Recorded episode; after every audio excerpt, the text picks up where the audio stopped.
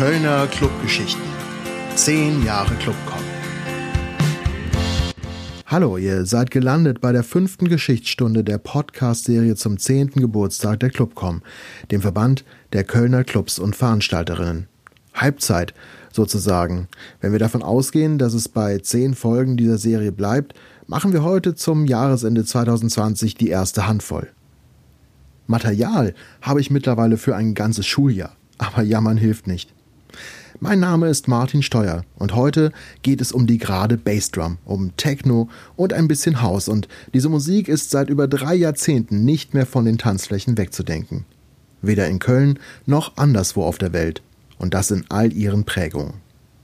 Dazu sei direkt wieder erwähnt, in einem solchen Podcast der gesamten Szene Kölns gerecht zu werden, ist schier unmöglich. In diesem Bereich elektronischer Musik erst recht.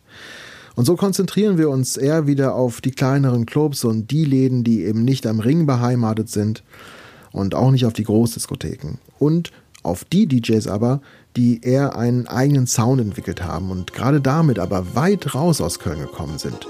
So weit wie noch nie andere Kölner DJs vor ihnen.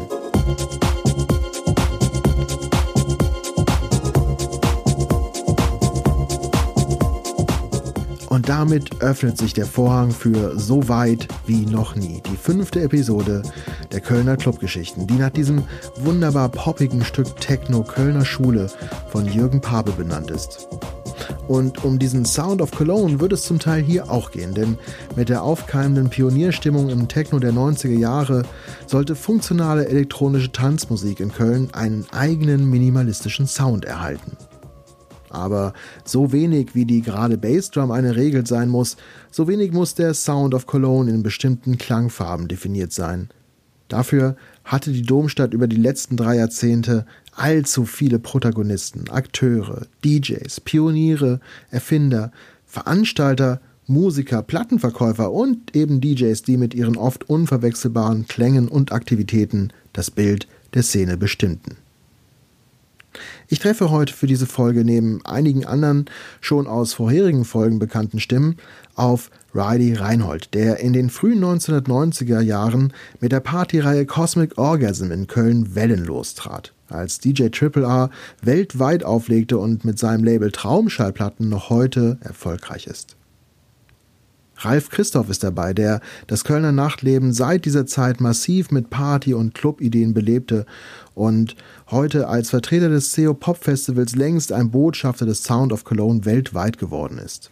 Tobias Thomas prägte als global agierender DJ diese Musik auch stilistisch, schrieb mit der Partyreihe Total Confusion Geschichte und ist heute für das Kompaktlabel tätig.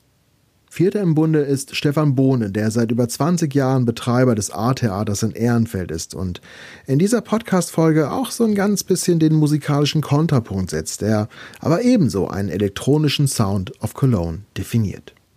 Das erste Wort aber hat Tobias Thomas. Ich war so im Alter von 16, hat mich, glaube ich, mein damaliger bester Kumpel zum ersten Mal in so eine Großraumdisco geschleppt, die bei uns äh, auf dem Dorf war. Also ich komme aus einem sehr kleinen Dorf und im Nachbardorf war so, ich glaube, fast schon Europas größte so Großraumdisco der 80er Jahre. Drops hieß das. Da lief halt auch Disco-Musik in entsprechender Lautstärke und es gab ein riesiges, glitzerndes DJ-Pult. Der DJ thronte natürlich fünf Meter über den Leuten.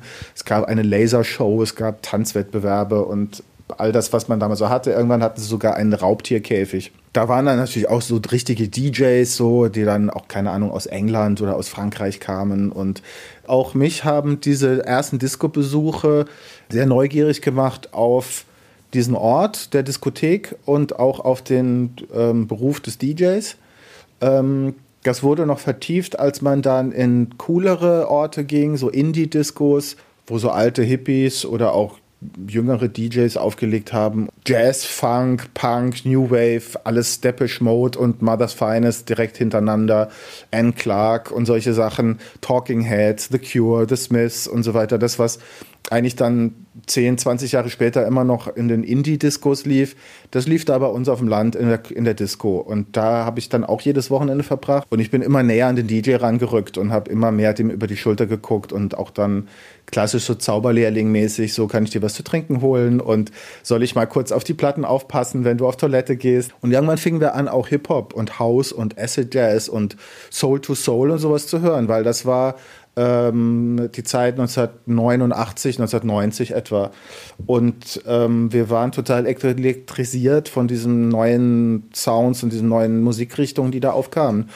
Und, und haben dann auch ähm, sowohl Public Enemy gehört, äh, oder A Tribe Called Quest, Native Tongues und so weiter, also den coolen Hip-Hop, aber auch angefangen, uns für äh, Italo House zu interessieren, weil Hans Nieswand darüber geschrieben hat und dachten, das müssen wir jetzt irgendwie checken. Oder Bobby Conda, das war auf einmal Platte des Monats in der Specs und waren so, müssen wir haben, haben wir unseren Plattenhändler äh, malträtiert. Dann hat das Monate gedauert, bis die irgendwie als Import dann nach Offenburg kam bis sie dann endlich da war und da dachten wir, ja, wie geil ist das denn? Was ist das denn da für, für eine Musik? Das ist ja der Wahnsinn. Soweit erstmal Tobias Thomas, der hier von seiner musikalischen Sozialisation auf dem Dorf bei Offenburg erzählt, wo er 1970 geboren wurde. Interessant finde ich dabei eben, dass viele Akteure der späteren Kölner Schule und viele Techno- und House-DJs ihre musikalischen Wurzeln nicht allein in Disco und Pop zum Beispiel haben, sondern durchaus im Punk- und Gitarrensound der 1980er Jahre. Tobias hat hier einen gar nicht untypischen Weg nachgezeichnet, der eben schnell zu Haus führen kann, einfach weil er immer offen war für neue Klänge. Ein anderer unserer heutigen Gesprächspartner hat diese Offenheit noch auf einer ganz anderen Ebene über der musikalischen Sozialisation nachgezeichnet. Wenn man Stefan Bohne so zuhört, ist es nicht verwunderlich, dass der 1965 in Hannover geborene schnell zum Schauspiel fand und kurze Zeit später auch zum Clubbetreiber wurde. Äh, wir waren damals im Endeffekt Szenewahnsinnige zwischen Gay und Industrial und Wave und ähm, dieser aus London rüberschwappenden Mischung zwischen Punks und, und, und Anarchie und äh, Modewahnsinn. Und ich war auch in London ein paar Monate, ganz jung, minderjährig abgehauen von zu Hause. Wir waren, weil wir so krass aussahen, weil wir, weil wir haben uns nach außen gestülpt. Wir haben unsere Neurosen, unsere ähm, grenzgängerischen Fantasien, unsere Musik, äh, unsere Sexualität, wir haben das alles nach außen gekehrt und wir haben uns auf der einen Seite maskiert und auf der anderen Seite es zu einer Ästhetik äh, äh, versucht zu erheben oder zu zu so einem ja Profil neurotischen Alltagsperformances äh, und Clubs waren unsere Heimat. Wir haben halt einfach alles, wir haben für die Clubs gelebt. Wir haben für unsere Auftritte äh, die, die Klamotten selber gemacht, die, die Make-ups her hergestellt. Wir haben äh, äh uns äh, äh, natürlich irgendwie mit Riesengedecken von, von äh, Alkohol und etc. Äh, äh, tagelang daraufhin vorbereitet. Das war also das sozusagen diese, diese Tage des, des abendlichen Ausgehens äh, äh, bis zu den Partys das war ein Dauerlauf äh, unserer äh, persönlichen Evolution. Äh, wir hatten ja keine virtuelle ähm, Oberfläche wie Insta oder Facebook, äh, sondern wir haben das real gelebt und das die Zugehörigkeit, die du brauchst und gerade als so äh, extremistische Persönlichkeit oder in Aufbruchstimmung oder in sexuellen Coming Out äh, befindlich oder äh, leicht depressiv und alkoholsüchtig oder also all diese diese äh, eigentlich ähm, etwas derangierten Persönlichkeiten, beschädigten Persönlichkeiten haben sich an diesen äh, Stilistiken wiedergefunden und eben auch auf Konzerten. Wir haben das äh, auch auf Konzerte ausgeweitet und haben das mitgelebt mit unseren Bands, mit Depeche Mode, mit, äh, äh, mit den Persönlichkeiten, die eben einfach für uns als Künstler auch genau das abgebildet haben wonach wir uns gesehnt haben oder was wir als erstrebenswert erachtet haben. Und daraus kam auch meine performative Lust, glaube ich, sehr stark, äh, die mich dann auch zum Schauspiel geführt hat. Stefan Bohne hat irre viel auf seinem Weg mitgenommen. Nach der London-Zeit ging es zurück nach Deutschland und auch hier gab es ein Hin- und Her-Hopping in der Clubszene. Mit 22 fing er dann an, in Wien zu studieren, spielte 1990 sogar kurze Zeit am Burgtheater und dann verschlug es ihn nach Tübingen ans Stadttheater, bevor er 1995 schließlich nach Köln kam. Warum ausgerechnet hierhin? Die Szene war für mich halt äh, sehr interessant und viral, weil genau diese Pole zwischen ähm, Punk, Industrial, Post-Punk, Elektro, äh, wirklich auch äh, elektronische Musik äh, im, im weitesten Sinne äh, und Techno äh, sich da geballt haben. Und es war nicht Berlin. Und ähm, war Mitte mitten in Deutschland. Und dann habe ich erstmal gedacht okay da kann ich auch äh, an Theatern arbeiten in Gastverträgen. Ich wollte nicht mehr in kleinen Städten leben wollte wieder eine Großstadt. Und dann war äh, Köln so äh, der größte Sympathie und Dreh- und Angelpunkt für das was ich tue. Und was verschlug Tobias Thomas in die Domstadt? Der hatte Anfang der 90er Jahre sein DJ-Dasein in Offenburg gestartet, hing weiter in Clubs rum und in Plattenläden und hatte dort eine entscheidende Begegnung. Und irgendwann trafen wir Michael Mayer im Plattenladen unseres Vertrauens, weil er auch abhing und ein netter Typ zu sein schien und äh, auch äh, scharf war auf die Import-Maxis und auf die Dance 12 Inches und die Extended Mixe und so. Und dann hat man sich so kennengelernt und ein bisschen geplaudert und dann haben wir ihn mal eingeladen, auf einer Party, die wir organisiert haben, mit uns aufzulegen. Und dann sind wir Freunde geworden und haben gemerkt, wir sind irgendwie auf der gleichen Wellenlänge und äh, dann war eigentlich schon Zeit, die Stadt zu verlassen, weil sie zu klein für uns wurde, sozusagen. Aus der Kleinstadt nach Köln. Klar, das erleben viele Menschen, nicht nur Musiker und DJs. Was war denn hier los damals, das Köln so attraktiv machte mit dem Start in die 1990er Jahre, als der Rave Club längst Geschichte war, den wir in Folge 1 kennengelernt hatten? Natürlich, mit dem Space Club in Bensberg, der 1991 in einer Bickendorfer Halle endete, die sich aber dann in der Folge Warehouse nannte. Damit explodierte Techno in Köln auf breiter Ebene.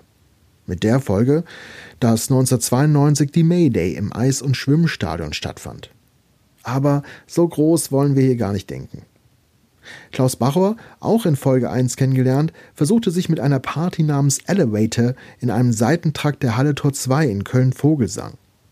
Bei den ersten Abenden mit dabei Hans Nieswand, frisch aus Hamburg nach Köln gekommen, der aber doch eher dem Haus, denn dem harten Techno verschrieben war. Was machte der denn, nachdem es mit der Whirlpool Party im Rose Club vorbei war, von der er in Folge 1 erzählte? Jedenfalls äh, sind wir dann als erstes nach dem Rose Club in den Kauri-Keller in der Altstadt. Das war so eine Soul- und Funk-Disco, mini klein, aber auch mit so einem beleuchteten äh, Disco-Fußboden. Ganz nett irgendwie. Aber nach ein paar Monaten war das dann so, nee, das passt hier irgendwie nicht. Da kommt auch keiner richtig hin auf dem Donnerstag. Dann sind wir ins Kamayen gegangen. Kamayen, das war an der Ecke Richard Wagner Händelstraße und das war eine kleine Disco, ein kleiner Club, wo sich so die äh, afrikanische Community von Köln getroffen hat. Die waren da äh, hoch erfreut, weil wir dann natürlich auch äh, plötzlich eine Menge neue Leute da reingebracht haben. Das war allerdings auch ein Laden, wo, wo es schwierig war mit den Ansprüchen, die wir dann auch an, an Sound und Bassdruck und ähm, die, diese DJ-Kabine war so winzig klein, die Plattenspieler standen unter dem Mischpult, das ging alles gar nicht. Man konnte da äh, lustigerweise tatsächlich auch nur, also ich bin 1,84 Meter groß, ich musste da, ich konnte da nur gebückt tanzen, weil die Decke nur so 1,70 hoch war, also das ging irgendwie nicht. Äh, und dann haben wir das ITS entdeckt. Und das ITS, das war neu, also IZ geschrieben, das war neu, das machten vier italienische Brüder, die sich auch gerade gefragt haben, was sie wohl machen können, damit in ihrem neuen Laden da ein bisschen was geht. Und da kamen wir genau richtig. Ich weiß, dass ich auch noch relativ oft ähm, am Anfang im, in der René Süß, der hatte dann im Neuschwanstein, das hieß House of Unique. Das war dann der Versuch, diese New Yorker House Sound auch noch mal ein bisschen auf einer äh, etwas schickeren Ebene, ein bisschen discohafter, ein bisschen äh, in Anführungszeichen kommerzieller auch zu machen. Ähm, nicht mit so einem, nicht mit so einem äh, subkulturellen Vibe, sondern eben eher mit so einem ja, da waren halt auch so Drag Queens und, und man hat sich schick gemacht, um da im, im House of Unique zu tanzen. War aber auch ganz schön. Und Hans kam halt hier auch so mit so, der wollte auch auflegen und hat dann halt hier so nochmal ganz andere Welten aufgemacht, wo man halt auflegen kann. Da Orte zu bespielen mit Musik, die vorher nicht mit dieser Musik bespielt wurden. Da war der Hans auch ganz groß drin, aber auch in so Orte halt so Die haben dann so, dass ich Osterrater Straße, so eine alte Gärtnerei, gab es dann aber ab und zu Partys oder auf dem Nippeser Ausbesserungswerk oder, oder, oder. Und dann gab es eben halt diese verschiedenen Fraktionen. Es gab halt so diese, ähm, diese Hans-Welt, die viel gemacht haben und Sascha und Riley, die damals ja wirklich zu den ersten hier gehörten, die wirklich dann so illegale Partys veranstaltet haben, wie man das so schön nennt. Also leerstehende Häuser, äh, unter Brücken, die quasi jeden Keller, den es irgendwie gab, den man bespielen konnte, glaube ich, in dieser Stadt bespielt haben damals. Und ähm, das waren eigentlich so die beiden für, für mich jetzt so wichtigsten Zellen. Es gab auch noch ein paar andere, aber die waren eigentlich so am aktivsten. Wenn es auch so darum ging, so Flyer und äh, Kommunikation und auch so die Quality und auch die Radikalität dann teilweise war schon ähm, war schon da. Und Hans hätten wir noch weiter erzählen lassen können. Für ihn und Eric D. Clark kam schließlich Ende der 90er Jahre die legendäre Zeit im Funky Chicken Club, im Lulu 3 unter der damals sogenannten Schweizer Ladenstadt. Das war unter dem Parkhaus der Kölner Oper. Aber so weit wollen wir noch gar nicht gehen an dieser Stelle und Hans ist in dieser Folge ja eigentlich auch gar nicht dran. Auch Ralf Christoph, den wir gerade hörten, kommt erst später wieder zu Wort. Aber an einer Stelle, beziehungsweise bei zwei Namen, die er gerade nannte, halten wir das große Rad mal kurz an. Neben den Aktivitäten von Hans Nieswand nannte Ralf Sascha und Riley, ein damals außergewöhnlich umtriebiges DJ- und Aktivistenduo, vor denen in Köln in der Tat nichts sicher war. Im Gegensatz zu seinem damaligen Freund Sascha Kösch, der in den Nullerjahren nach Berlin ging, ist Riley Reinhold bis heute in Köln geblieben. 1965 wurde er in Leverkusen geboren, kam Ende der 1980er nach Köln und gemeinsam mit Sascha prägte er als DJ Triple R, wie er sich bis 2008 nannte, die Anfänge des Kölner Underground Technos massiv. Auch Riley kam aus der Richtung des Punk, wie er schon in Folge 2 kurz erzählte. Ja, die erste äh, Berührung mit elektronischer Musik kam definitiv übers Radio, über John Peel. Das erste Stück, wo ich mich immer daran erinnere, was mich so fasziniert hat, war ein Stück von Blue Jean, hießen die, glaube ich. Die haben später was auf Strictly Rhythm gemacht. Die haben aber davor so ein Acid, also die haben so ein Acid-Stück rausgebracht, so ein 303-Stück. Und ich kannte das gar nicht. Also 303, ich weiß gar nicht, was das ist. Und dann habe ich das gehört und das fand ich fantastisch das hat mich gekickt und ähm, dann über die Schallplattenläden haben wir uns quasi so ein bisschen schlau gemacht. Es gab ja auch noch den tollen Schallplattenladen Christophstraße. Da war halt so ein durchgeknallter, verrückter Typ. Der hatte ähm, immer ganz heiße White Labels von Model 500 und von Derek May, wo so gar nichts drauf stand. Die habe ich alle auch noch in meiner Sammlung. Und da waren wir und wir, ich war ja noch im Music Man damals und natürlich im Saturn. Und wir haben uns an sich über diese Schiene haben wir uns äh, versorgt mit Schallplatten. Ich bin ja nicht äh, ausgegangen, äh, um auszugehen, sondern ich bin ausgegangen, um Musik zu spielen und zu hören. Ne? Die erste Party, an die ich mich erinnert habe, da haben wir aufgelegt und das war in der Weißhausstraße. Und da in dem besetzten Haus, da haben wir die ersten Versuche gestartet, damals noch mit Schallplattenspieler, die keine DJ-Schallplattenspieler waren. Die waren von Technics, aber die hatten noch so eine Stereo Hi-Fi-Nadel, die dann auch der Mate, der Mate Gallic irgendwann mal weggeknickt hat bei einem Auftritt, äh, wo wir dann nicht mehr weitermachen konnten. Und äh, da wir halt damals noch nicht so professionell waren und nur eine DJ-Nadel hatten an dem einen Schallplattenspieler und auf der anderen noch eine HiFi-Nadel und der hat halt die Schallplatte, der hat so einen Backspin gemacht, der Mate Garlic, und hat dadurch die äh, Nadel erstmal geschrottet. Das war ganz gut. Aber die gewisse Naivität, die man in diesen Situationen in den Anfängen hatte, die gleicht sich halt auch ähm, bei Personen, die völlig anderer Natur sind. Ne? Man guckt nicht auf die Nadel und sagt sich, das ist eine HiFi-Nadel, da kann ich keinen Backspin machen. Man macht ihn einfach, weil es einfach Spaß macht. Ja. Und diese Naivität, die, die findet man in allen Personen und die war halt natürlich auch maßgeblich wichtig für die ganze frühe ähm, Techno-Bewegung, ähm, die, ähm, das war halt das Benzin ne, für, die, für, die ganzen, ähm, für die ganzen Partys. Dieses ganze ähm, Rationale, was dann später kommt und die Bewertung der Situation und die hast du ja nicht in dem Moment und das ist natürlich auch gut. Ja, muss man auch sagen, dass die ja auch total wichtig ist, weil, wie man weiß, diese Naivität ist auch verbunden mit Courage und Mut und ähm, Blindheit. Und das ist halt alles auch wichtig, wenn man einen Transfer macht von einer Situation in die andere. Das heißt, von der Rockmusik in den Techno musste der Transfer halt mit einem Bumm auch geschehen, mit, einem, mit einer Deutlichkeit. Da gibt's halt keine feinmotorische Lösung in dem Zusammenhang, sondern da muss man was hinter sich lassen. Und das muss halt auch kräftig passieren, auch mit einer gewissen Brutalität. Und da gibt's äh, gar nicht so viel Nachdenken, sondern das wird halt, ähm, das muss einfach gemacht werden, ja. Habe ich mir nämlich auch gedacht, ob das heutzutage noch so eine Revolution stattfinden könnte.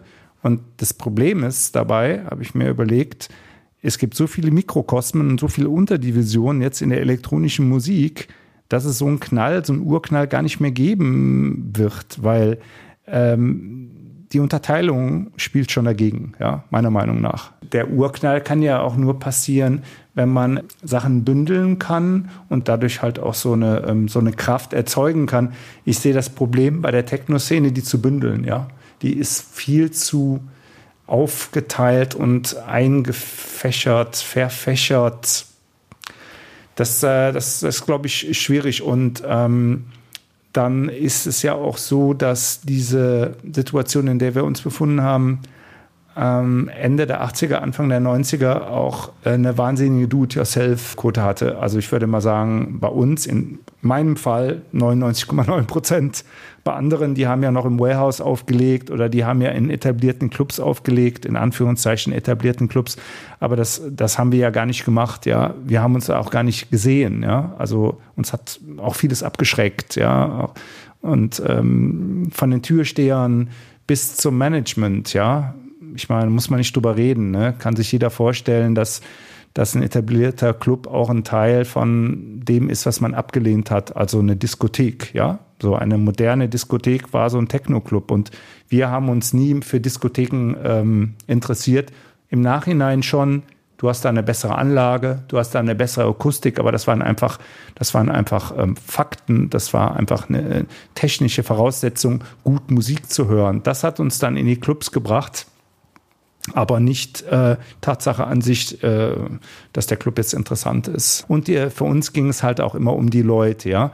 Wir wollten halt auch Leute haben, die interessant sind. Ne? Und wenn man mal sieht, die Partys, die wir in der, äh, wo wir in der Tapetenfabrik aufgelegt haben, die waren legendär, weil da kamen wirklich nur Leute, die die Musik hören wollten. Womit Riley in fünf Minuten mal eben 30 Jahre Techno-Geschichte vom Urknall ins Jetzt nachgezeichnet hat. Die Naivität und der Mut waren damals der Zündstoff und das könnte heute so nicht mehr passieren. Dem lässt sich nur zustimmen.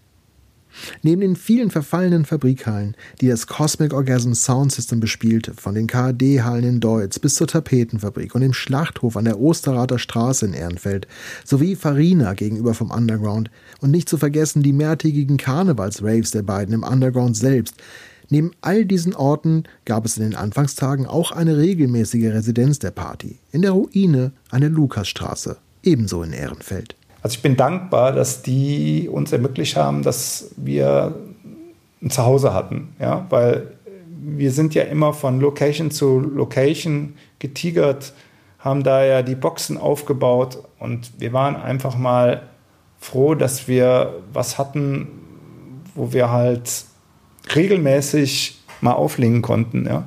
Allerdings im Nachhinein auch, glaube ich, nicht überzubewerten, weil es war sehr klein, es, haben, es, es war sehr schnell voll, aber es war halt so ein Zeitraum, wo wir dann extrem Sachen ausprobiert haben unter extremen Bedingungen. Ja? Also, also es war auf jeden Fall bei mir so, ich weiß nicht, ob es bei Sascha auch so war, aber ähm, ich habe halt gedacht, das ist jetzt wie der Tresor in Berlin und ich bin härter. Und ich habe auch so aufgelegt. Riley nennt denn auch den Tresor DJ Rock als sein erklärtes Vorbild zur damaligen Zeit. Diese Anfänge der Kölner Schule zumindest fußten also viel eher auf Berliner Brutaltechno, denn auf einer viel zitierten intellektuellen Schiene der frühen elektronischen Musik aus Köln. Ich war ja damals viel äh, mit dem Goethe-Institut unterwegs weltweit. Da wurden wir immer gefragt ähm, nach dem guten ähm, Stockhausen. Und immer war die erste Frage, war Stockhausen wichtig für Techno? Und da muss ich halt einfach sagen, nein. Ne? Also ich meine, vielleicht für die Leute, die Musik gemacht haben, ja, also wenn man jetzt den Wolfgang Vogt fragen würde, der würde sagen, das war total wichtig vielleicht für ihn, ja, aber wir als DJs, das war gar nicht wichtig, Stockhausen für uns, ja, also muss man auch mal sagen, ne?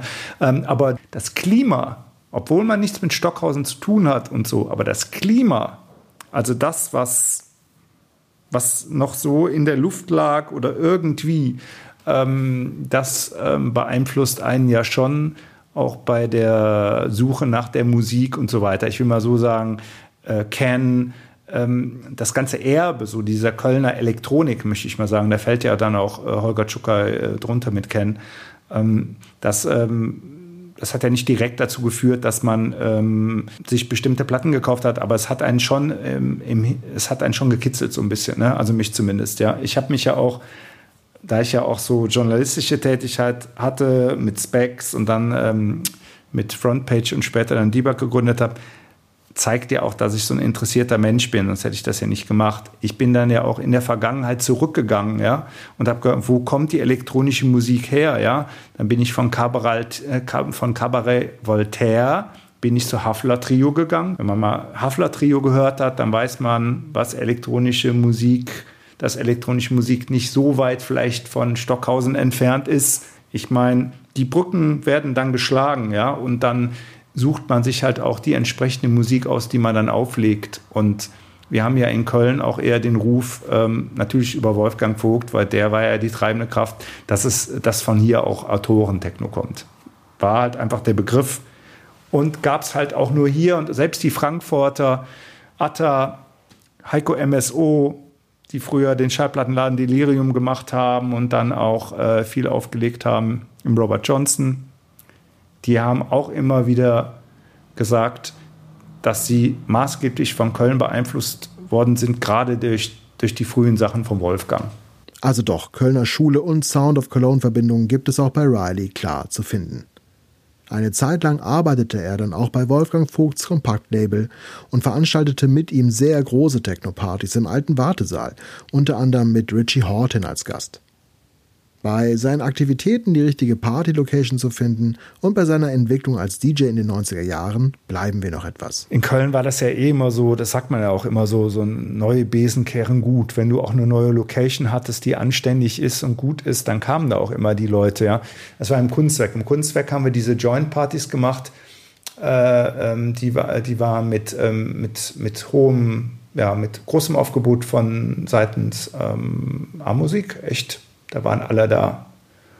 Und wir haben das dann getrennt. Die haben oben gemacht und wir haben unten gemacht. Und da habe ich unten zum Beispiel mit, mit äh, Patrick Pulsinger gespielt zusammen. Haben wir B2B, wie das heutzutage heißt. Komischer Begriff, ne? Aber äh, uns abwechselnd haben wir gespielt. Dann kamen tatsächlich Leute zu uns, das werde ich auch nicht vergessen, haben gesagt, was ist das?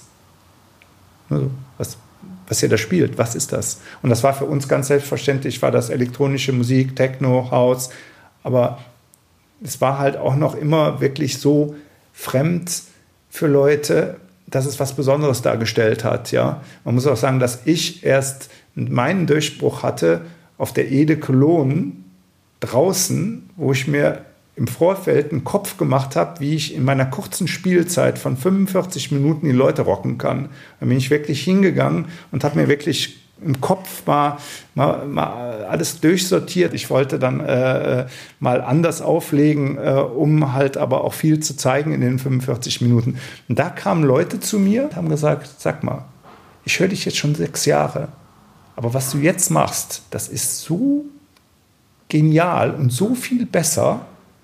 Äh, super. Und dann habe ich mir gedacht, das habe ich vorher immer gemacht. Und äh, das ist halt einfach so. Ich habe halt immer diese, diese Musik gespielt, die wirklich sehr ausgesucht und sehr, ja, sehr speziell war. Und das haben halt dann die Leute tatsächlich den Unterschied auch so dermaßen gespürt, dass sie auf mich zukamen und haben gesagt, das ist das, das ist fantastisch, das ist ganz anders. Früher immer so schwierig bei dir. Und dann, als Riley seinen Stil gefunden hatte, ging es endgültig ab für ihn. Ich habe ja in äh, Mexiko, da auf dem zweitgrößten Platz, Platz der Revolution, habe ich vor 100.000 Leuten aufgelegt. Und der vor mir hat gemixt wie ein Weltmeister und so, ne? Und es war so okay Resonanz. Und dann habe ich angefangen. Und das war ein echter Unterschied. halt, ja.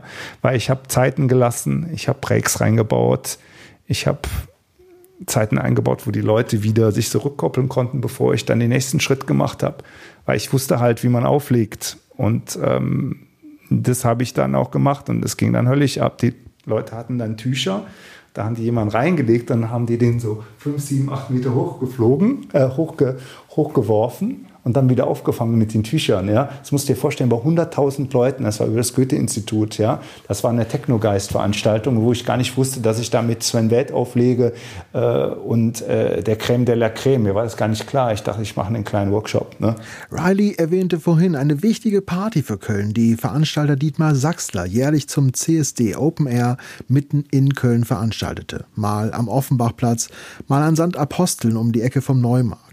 Die letzte Ede stieg 2013 im Schatten des Fernsehturms. Der Dietmar, sagst du, was der gemacht hat? Der hat halt die ganze, der hat die ganze Szene so zusammengebracht. Ne? Also er hat einen von, der hat zwei von Compact genommen, dann hat er den Hans Niesfrank genommen, dann hat er uns genommen. Genau, und dann gab es Panther du Prince war dabei und, ja. und Eric D. Clark natürlich auch immer. Ne? Also wir hatten da eine große Party da am Neumarkt zwischen den, weißt du, zwischen den Museen, da zwischen VHS und wir hatten sogar mal eine Party oben auf dem VHS. Da eine, eine Traumparty, ja, wo wir nur so Ambient-Sachen oben auf dem Dach gespielt haben. Die hatte Dietmar Sachsler gemacht. Die war zum Beispiel auch ganz toll. Da haben wir nur ruhige Sachen gespielt, weil das war ja auch unsere Qualität. Eine der letzten Edekolon-Partys war ja unter dem Fernsehturm. Da war ja auch Andreas Dorau da da habe ich auch aufgelegt, aber es war halt ein bisschen die Luft raus. Und es war auch die letzte. Aber es lag nicht an ihm, sondern es lag an der, an der, an der ähm, Kölner, an der, an, der, an der Bürokratie, hat er mir erzählt. Und so, dass man es ihm sehr schwer macht, äh, im öffentlichen Raum noch äh, Veranstaltungen zu machen.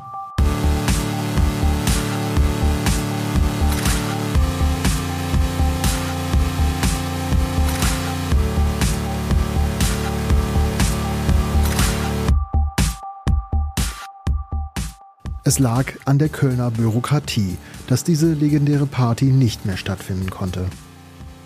Ein anderes Problem, auf das wir hier und jetzt mal nicht weiter eingehen werden. Denn wir wollen weiterreisen zum nächsten Gesprächspartner, wenngleich Riley Reinhold noch viel mehr zu erzählen hätte. Im Rahmen der Argentinienreise für das Goethe-Institut 1998 am Ende seiner journalistischen Laufbahn, in der er für Frontpage Specs und andere Musikmagazine mehr als 3500 Plattenrezensionen schrieb, gründete er mit seiner heutigen Frau Jacqueline oder auch DJ Anima das Label Traumschallplatten. Das Sublabel Trapez und My Best Friend und bis heute unzählige Veröffentlichungen folgten, unter anderem des britischen Produzenten Max Cooper, dessen Track Walls hier im Hintergrund läuft und das Riley als seinen Lieblingstrack für die Nacht gewählt hat. Aus der Labelarbeit wiederum entstanden Traum-Labelnächte und damit neue Partys. Als DJ wurde Reidi Reinhold nochmal in den Nullerjahren im Sensorclub tätig, was er aber später Schritt für Schritt zurückfuhr. Eigene musikalische Projekte folgten und vor allem die Labelarbeit hält den zweifachen Vater bis heute jung. Wir drehen das Rad aber wieder ein Stück zurück und treffen Ralf Christoph, der 1969 in Offenburg geboren wurde und 1988 zum Zivildienst nach Köln kam. Ihn lernten wir schon in diversen Folgen kennen, auch als meinen Joker in Sachen Erinnerung. Und wir wissen schon, dass er 2004 mit Norbert Oberhaus die CO Pop startete und schon in den 1990ern in diversen Musikstilen als Veranstalter und auch DJ mitmischte. Zum Techno kam er etwas später, erst Mitte der 90er Jahre. Da war er gerade auch Specs-Redakteur und hatte schon viele Stationen im Kölner Event-Zirkus hinter sich. Also mein Einstieg war eben, hat dann so, sag ich mal, was, 95 muss das gewesen sein. Da war dann sozusagen der, puff, da implodierte so diese ganze härter, schneller, weiter Welt in sich selber. Ähm, Love Parade war auch so ein bisschen völlig gaga und Mayday, das war dann alles so ein bisschen drüber. Und dann gab es ja so eine Art reinigende Phase um Mitte der 90er rum, wo dann so Basic Channel einerseits kam und ähm, meines und ähm, kompakt und so das, was man so gemeine Minimal Techno nannte. Und gleichzeitig war das ja auch so eine Zeit, wo dann hier mit A-Musik ähm, auch so sehr viel experimentelle Sachen kamen. Groove Attack war ja dann auch so Beats, es kam Drum und Bass, also war ja unglaublich viel. Mitte der 90er passiert ja nochmal, das war vielleicht jetzt nicht so ein, so ein, so ein Königsjahr wie ähm, 67, 68 oder 77, 78, aber 95 ist nochmal viel passiert. Und dann skalierte das hier in Köln richtig gut hoch, weil da waren eben halt, es gab halt diese drei Hochburgen mit Groove Attack, A-Musik und eben halt Kompakt, die halt jeder für sich echte starke Marken waren mit guten Leuten, mit guten Produkten, mit guten DJs, die auch so als Ambassadors dann auch funktionierten und alle haben halt auch Leute gehabt, die halt was gemacht haben, die halt selber veranstaltet haben und sowas oder halt eine Band hatten wie Maus und Mars oder sowas dann. Und die Umfelde haben sich dann gut entwickeln können in der Zeit. Das war eine gute Zeit für sowas dann. Ne? Und da das alles ja so im belgischen Viertel sich abspielte, war das dann sehr, ja, vermeintlich familiär und nah beieinander. Und ich meine, das ist ja alles, es war ja auch tatsächlich geografisch ultra nah beieinander. Die, die Specs war auf der Aachener Straße, die Stadtrevue immer noch da, wo sie war, am Brüsseler Platz, A-Musik am Brüsseler Platz, Kompakt in der Brabanter Straße und Groovetech auch in der Maastrichter Straße. Das war alles quasi um die Ecke. Und ähm, Genau. Was halt nur fehlte, war eigentlich ein Club. Ein bisschen übertreibt Ralf hier aber. Es gab doch das Itz, über das Tobias gleich noch etwas erzählen wird. Nee, das schloss zu dem Zeitpunkt schon wieder. Aber es gab das 42 TP, wo Klaus Bachor und andere viel machten. Da habe ich doch auch mal aufgelegt. Nee, das hatte seine beste Phase um 1997 rum auch schon wieder hinter sich. Aber die Sweatbox am Hildeboltplatz noch. Kennt ihr nicht? Ja, war auch nicht ganz so doll und erfolgreich. Aber die ganzen Ringclubs waren doch da. Stephenrausch, Apollo, Lucky Bee, Move Club, Nachtflug und wie die alle hießen und zum Teil noch heißen. Naja, okay, nicht so das, was man sich als Safe Space vorstellt, was? Naja, und fürs Neuschwanstein musste man sich immer etwas schicker machen, fürs damalige Königswasser auch.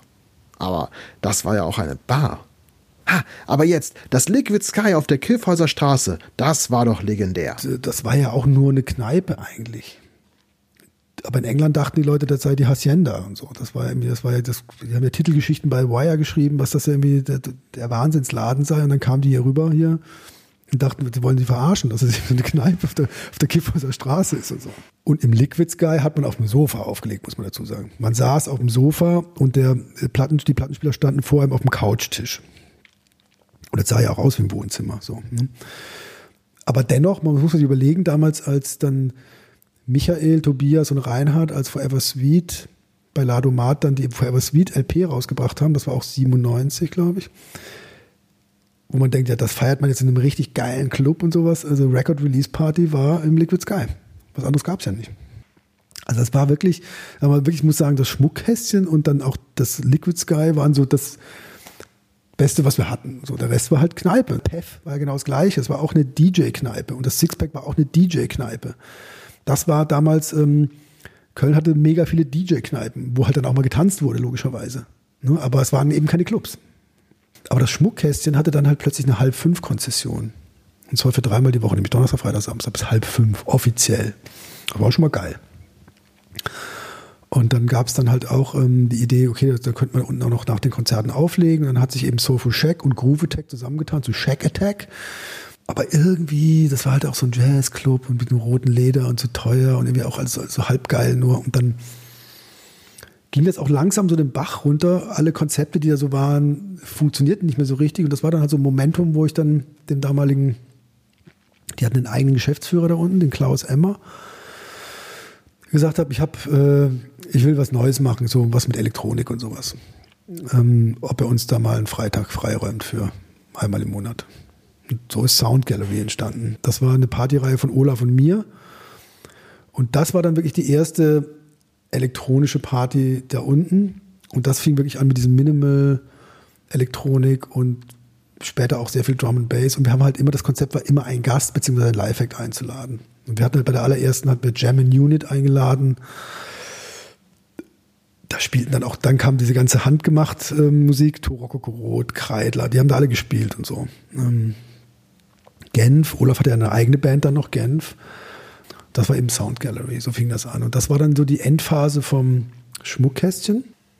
Und das war dann eben halt dann der Moment, wo man dann halt so, okay, man wollte irgendwie was anderes, so ein Restart. Und dann habe ich gesagt, okay, dann jetzt alles, allen Mut zusammen und dann eben halt Norbert war ja damals schon im Stadtgarten auch ähm, oben schon im Konzertbüro und dann äh, denen den Vorschlag gemacht, okay, ich habe eine Idee für einen richtig guten Club.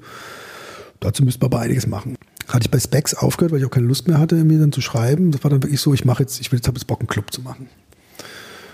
Und habe dann wirklich gekündigt, hatte dann noch ein Stipendium bei der Deutschen Welle und wusste, wenn ich zurückkomme, dann geht's los.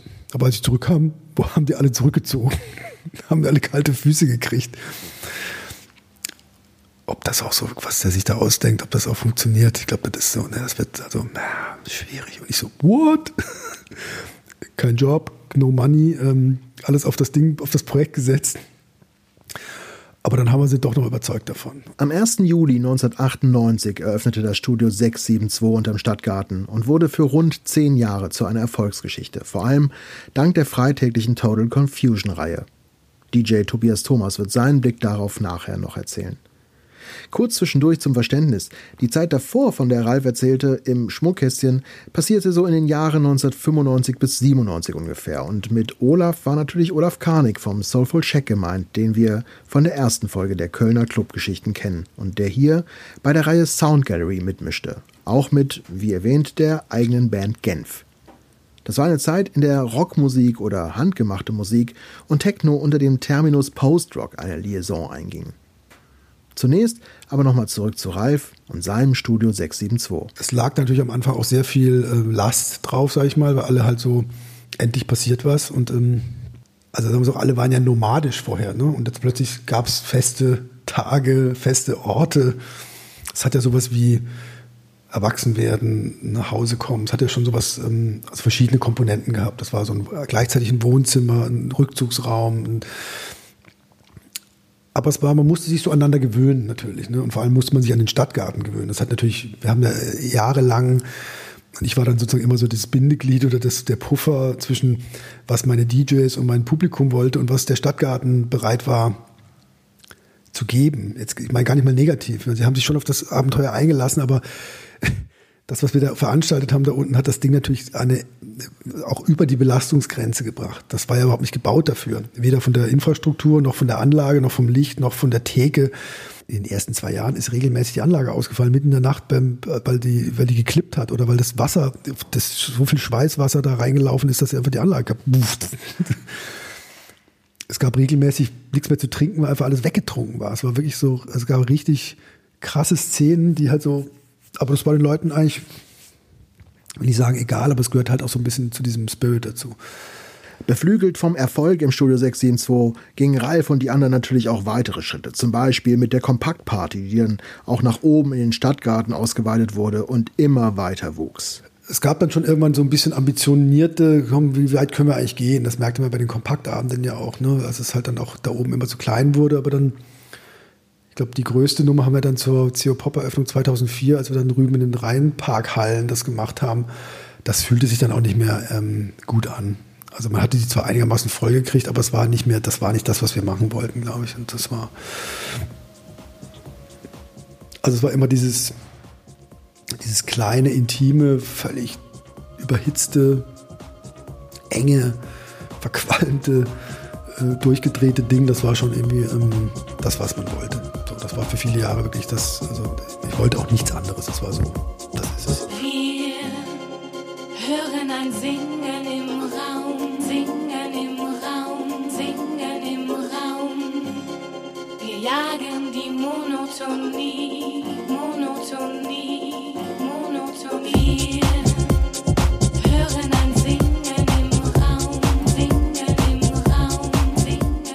Das ist es, sagt Ralf Christoph über diese Zeit im Studio 672. Wir hören gleich von Tobias Thomas, einem der dort damals tätigen DJs, auch nochmal, welchen Impact dieser Laden auf Köln tatsächlich hatte. So weit wie noch nie. Das galt für Studio allemal und das Stück von Jürgen Pape läuft auch nochmal im Hintergrund hier, weil Ralf es als seinen definitiven Track für die Nacht genannt hat. Tobias Thomas ist 1970, wie Ralf Christoph übrigens, in Offenburg geboren und kam 1992 zum Studium nach Köln.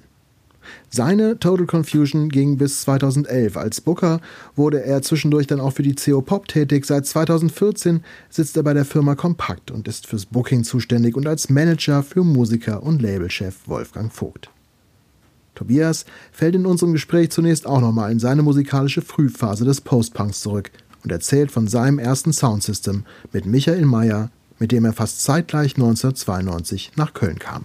Friends Experiment ist ja eine Verballhornung oder eine Referenz zu einem, äh, zu einem Album von The Fall. Ja? Mit Z geschrieben, The Friends Experiment. Und das fand ich irgendwie äh, in unserer Popbegeisterung und unserer auch Begeisterung für äh, The Fall, fand ich das so eine schöne Metapher für die Mischung aus Freundschaft als sozialer Kit und das kulturelle Experimentieren. Also Freunde machen sich, tun sich zusammen, um etwas auszuprobieren. Deswegen The Friends Experiment. Dann war das erstmal so unsere Identität, die wir so mitgebracht haben, weil wir auch schon gelernt hatten, auch wiederum so von Hans Nieswand und Dirk Scheuring und generell aus den Medien, aus den Magazinen, die wir gelesen haben, dass DJs gerne in Gruppen aufgetreten sind damals. Sie haben sich Sound Systems genannt und haben das, ne, das kam aus England, denke ich mal, war importiert von den Reggae Sound System, von den Einwanderern aus Jamaika. DJs sind nicht so Einzelgänger, sondern die treten quasi im Kollektiv auf, die wechseln sich ab, die ergänzen sich. Der eine, die machen auch quasi dann mal Back-to-Back -back und so. Vielleicht ist auch noch ein MC dabei oder so. Das war so unsere Vorstellung auch von gemeinsamen äh, Partys machen, dass wir so eine Einheit waren und quasi wie ein Soundsystem uns gefühlt haben. Ich glaube, die erste Party war eine, die gar nicht stattgefunden hat, wenn ich mich richtig erinnere, weil ähm, wir haben damals dann schon relativ schnell äh, Riley Reinhold kennengelernt, ähm, Triple A. Ähm, er hat uns ähm, in den KHD-Hallen, wo er ja viele Partys gemacht hat, ähm, angeboten, mach doch da auch mal was. Und da gab es dann so eine Middle-Size-Halle, wo er irgendwie Zugriff hatte oder wo er das Mauerloch kannte, wo man reinkriechen muss und wo man die Boxen durchziehen konnte und die Kabel und so.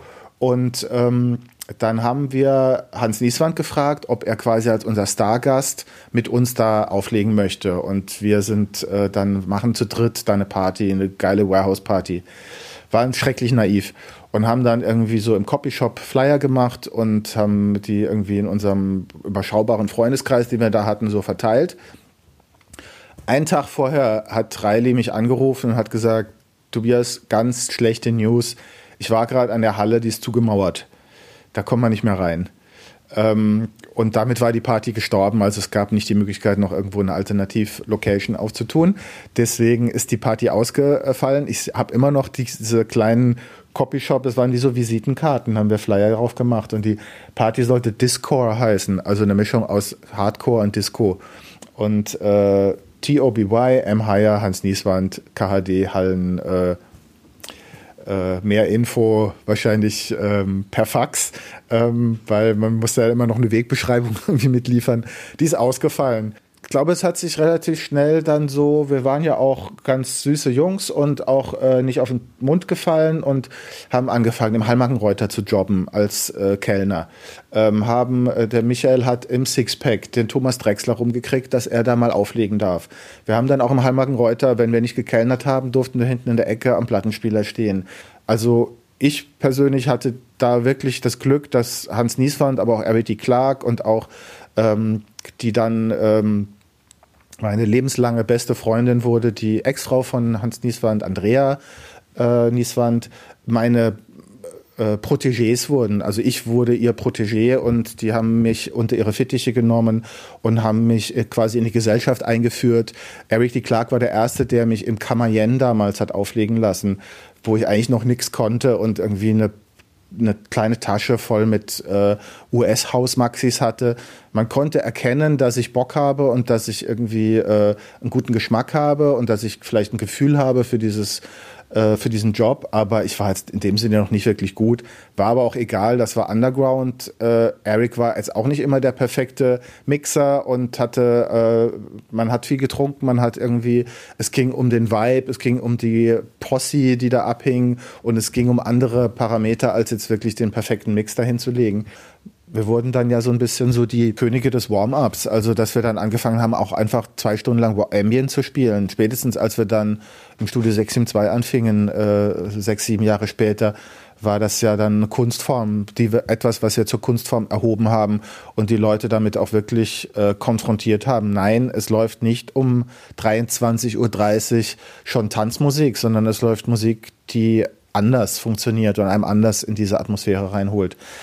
Aber du hast recht, äh, wir galten zu dieser Zeit auch in, ähm, im Vergleich zu den Delirium-Leuten, die uns ja dann auf der anderen Seite unter ihre Fittiche nahmen, die sehr Techno waren äh, oder Acid waren, äh, waren wir eher so die Hausjungs. Das stimmt. Ja. Das, was man heute auch als Deep House bezeichnen würde. Unter diesen Vorzeichen kam Friends Experiment zum ersten Resident DJ Job im Itz, ein Laden auf der Luxemburger Straße, wo sich heute die Red Cat Lounge befindet. In der ersten Hälfte der 90er war das eben vor dem Studio 672 der Place to be der Hausszene. Wobei hier mit den Leuten von Groove Attack, mit Vilas vom Vibe Tribe Sound System oder Oliver von Felbert auch ganz andere Sounds liefen. Hans Nieswand und Eric D. Clark von Whirlpool aber holten eben auch Tobias und Michael ins Itz. Wir haben dann, glaube ich, erstmal so den Mittwoch bekommen. Ähm, wahrscheinlich war der Mittwoch der erste Versuch. Ähm, da waren wir dann manchmal sehr einsam. Die äh, vier italienischen Brüder, die das Itz gemacht haben, die Casamassas, waren aber auch sehr äh, lieb und sehr gut zu uns. Die haben uns auch sehr äh, unterstützt. Die mochten uns und die haben uns auch gern mal zu Hause abgeholt und nach Hause gebracht ähm, und äh, haben uns äh, mit Gage und mit äh, Flyern und so weiter irgendwie unterstützt. Und das war natürlich ein tolles Experimentierfeld, das Itz. Ähm, ja, das ist ja eigentlich auch so ein Anti-Club, so ein Anti-Ort war. Der war nicht besonders schön und war nicht besonders glamourös und auch jetzt keine wahnsinnige Anlage und all das. Es war einfach nur ja so ein langer Gang und hinten war so eine Tanzfläche und ein DJ-Pult, äh, was dann dann nachher draus wurde und welche teilweise auch legendären Partys da stattgefunden haben, hätte man da damals noch gar nicht gedacht. Ähm, wir sind dann so von einem Tag auf den anderen geschoben worden, haben dann irgendwann mal den Sonntag bekommen, so als Tea-Dance, so nachmittags. Es hat auch nicht wirklich funktioniert. Dann war es mal auf einmal ein Sonntag proppevoll. Ähm, und wir waren so, hä, wo kommen die ganzen verrückten Menschen her und die ganzen Raver und so und alle auch irgendwie so ein bisschen angeschickert. Und dann stellte sich raus, dass die alle irgendwie aus dem Warehouse oder sonst woher kamen, also von einer richtigen Techno-Party, wo es aber irgendwie, ähm, keine Ahnung, das Ordnungsamt kam oder die Polizei und dann wussten die nicht wohin. Und dann hat wohl irgendjemand gesagt, ey, ich habe eine Idee, da der Laden auf der Luxemburger, der hat sonntags offen, lass da alle hingehen. Und wir waren halt so, hui, wir haben auf einmal Publikum und da hat super Spaß gemacht und ähm, hat aber dann auch dazu geführt, dass es irgendwie äh, zu Ärger kam irgendwie in der Szene. Also irgendwie fiel dann schlechtes Licht auf uns. Da gab es dann irgendwie so Beef in der Szene und auch, glaube ich, so, so ein bisschen so eine Drohkulisse, wenn ich mich richtig erinnere. Und dann haben wir ein bisschen Angst bekommen und haben den Sonntag dann auch nicht mehr gemacht. Und dann kam es irgendwie dazu, dass wir schon uns so weit äh, emanzipiert hatten und irgendwie so äh, einen guten Support hatten von allen Seiten und unser Freundeskreis immer größer wurde, dass der Freitag frei wurde. Und dann haben die Casamassas uns den Freitag gegeben, einen Wochenendtag im coolsten äh, Club, den es damals so gab für unsere Leute, äh, was man sich vorstellen konnte, weil Warehouse und Space Club und so weiter, das war ja nicht so unsere Szene aber so diese eher so Indie äh, und äh, alternative ähm, kleine Clubnummer, das war ja voll unser Ding. Dann haben wir den Freitag bekommen. Ähm, und den haben wir dann unter dem Motto This is Friends Experiment. Äh, jeden Freitag durften wir dann auflegen und dann ging halt wirklich so das DJ Live für uns los. Im Itz zumindest dauerte diese Phase nicht besonders lang. Ungefähr 1995, 96 schloss der Laden öffnete auch nochmal unter anderem Namen, aber im Grunde war die Luft raus. Bevor das Studio 672 eröffnete, holten Tobias und Michael gemeinsam mit Reidi Reinhold sozusagen die ausgefallene KD-Party nach, und zwar gleich als Partyreihe namens Lichtblick im Renania. Da leckte Tobias auch erstmals Blut am selber Party machen und lernte das Organisieren von Veranstaltungen. Die Lichtblick war durchaus auch ein Erfolgskonzept und in dieser Zeit wandelte sich der Sound bei Tobi und Michael Stück für Stück weg vom Deep House in Richtung Minimal Techno. Ein Zeichen der Zeit, wie es Ralf vorhin bezeichnete. Da lag ein neuer Sound in der Luft, deshalb passte es auch gut, dass zwei Hausjungs hier mit dem Techno-DJ Triple R einen Brückenschlag übten. In dieser Zeit ging alles sehr schnell, als eben der Sound of Cologne entstand. Lange Zeit wehrten sich Tobi und Michael noch dagegen, selbst Musik zu produzieren, weil es ihnen allzu typisch vorkam. Platten veröffentlichen, um als DJ vorwärts zu kommen, das hat ja damals so gut wie jeder gemacht. Schließlich aber gründeten sie doch mit Reinhard Vogt vom Delirium Plattenladen das Trio Forever Sweet und veröffentlichten ein sehr beachtetes Album auf dem Hamburger Label Ladomat, ein elektronischer Ableger der Hamburger Schule. Und all das, während eben auch erstmals ein Sound of Cologne entstand, der spätestens mit dem vom Wolfgang Vogt, also Bruder des dritten Forever Sweet Mitglieds Reinhard Vogt, ins Leben gerufene Kompaktlabel eben auch einen eigenen unverwechselbaren Klang bekam.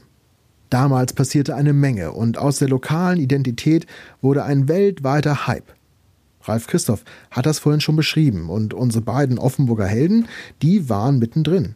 Tobias führte seine Karriere als Musikjournalist bei der Specs fort und wurde als DJ immer gefragter und Ralf Christoph gründete die Agentur Wasserdicht, die später zum Kompaktbooking wurde. Diese Dinge haben sehr stark dazu beigetragen, dass man ähm, ständig Optionen hatte, irgendwo aufzulegen, sowohl innerhalb von Deutschland als auch vor allen Dingen ganz viel in Spanien und in Frankreich und äh, viel in Europa, ähm, wo halt alle irgendwie scharf waren auf diesen Sound. Also man hatte halt wirklich eine ein Alleinstellungsmerkmal so. Das war halt irgendwie, das waren die Kölner und das war ein spezielle ähm, ein spezieller Sound, aber es war auch ein äh, spezieller Schlag Mensch, der da, ähm, äh, den die Leute sich eingeladen haben. Also die Kölner erfreuten sich auch einer gewissen ähm, Beliebtheit so im, im sozialen Miteinander. Also ich denke, unsere Art, ähm, einer gewissen Lockerheit und, und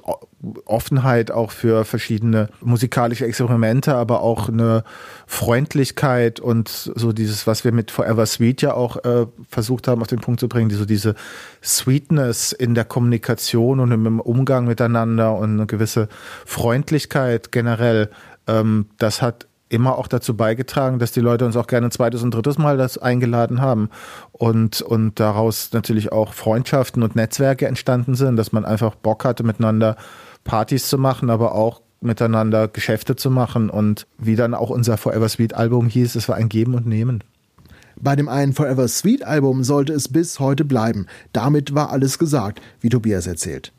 Und dennoch explodierte 1998 alles in Köln. Bei Tobi und Michael als auch im Kompaktumfeld passierte so viel, dass wir hier unmöglich die Zeit hätten, all das aufzuzählen.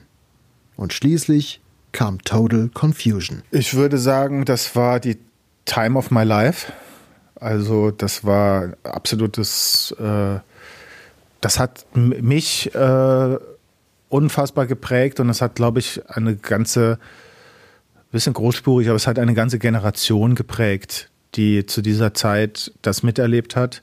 Vor allen Dingen die frühen Jahre, aber ja dann dankenswerterweise hat es nochmal eine zweite Generation geprägt.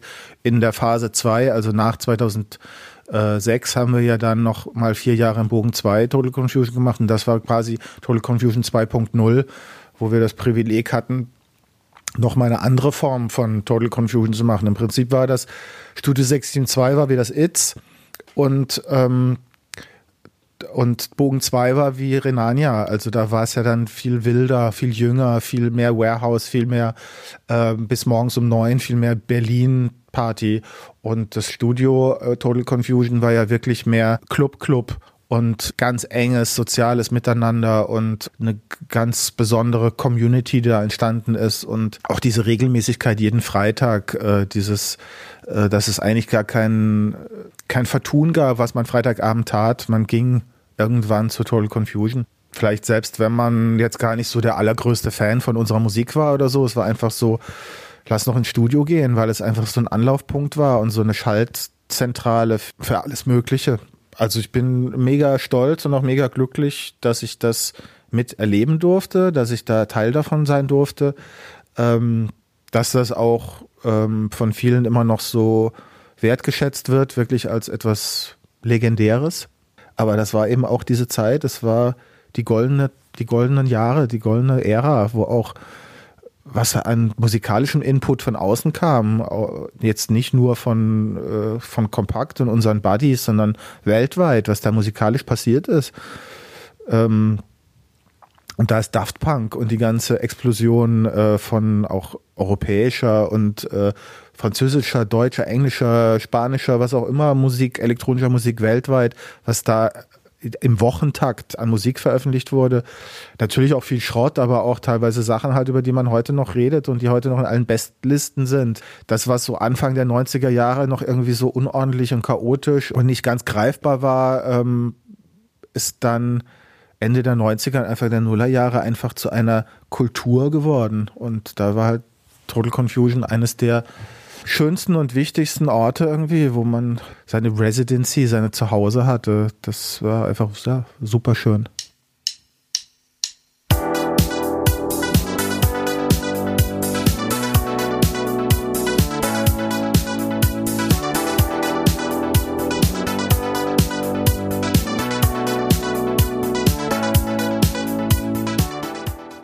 Tobias Wege ging dann später in Richtung Veranstaltungsmanagement. Er wurde für die CO Pop tätig und konnte hier, wie auch als DJ bei Total Confusion, seine Nähe zum Pop ausleben.